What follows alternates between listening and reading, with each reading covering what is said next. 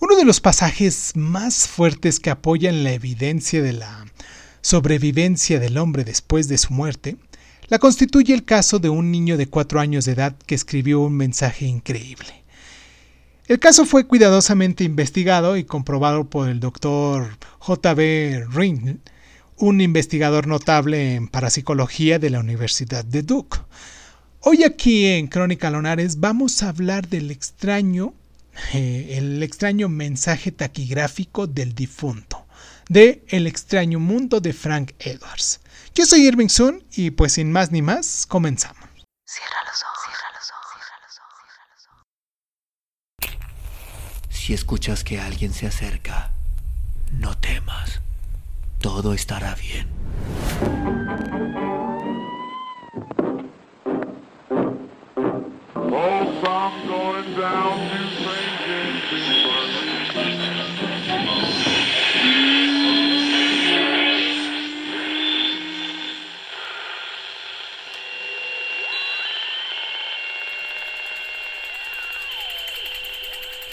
Estás escuchando, Crónica, Crónica, el lugar, el lugar donde, donde entra por tus oídos.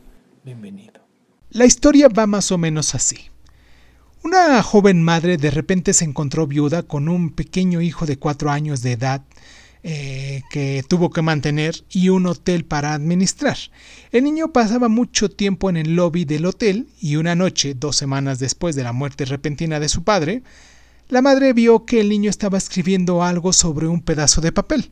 Después de llenar tres hojas con sus garabatos, los puso en el buzón del correo de su madre. A la mañana siguiente uno de los empleados llamó la atención de la madre hacia los pocos usuales garabatos de niño, ya que la escritura parecía taquigrafía de oficinista, pero la madre y éste no podían leerla y la llevaron a una taquígrafa que trabajaba en un hotel quien les aseguró que se trataba de una taquigrafía ya obsoleta.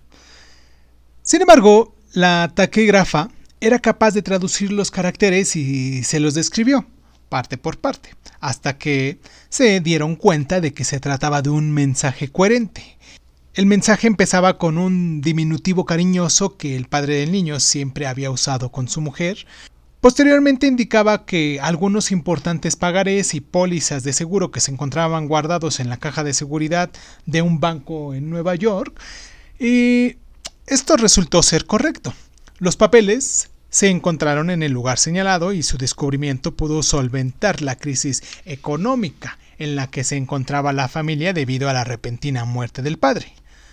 Posiblemente lo más increíble de este caso es el hecho de que el padre alguna vez había trabajado como taquígrafo utilizando la obsoleta forma en la que fue escrito el mensaje transmitido al niño. Si se trataba de un mensaje que había llegado de ultratumba, es un apoyo palpable del que la conciencia humana sobrevive la muerte del cuerpo, ¿no?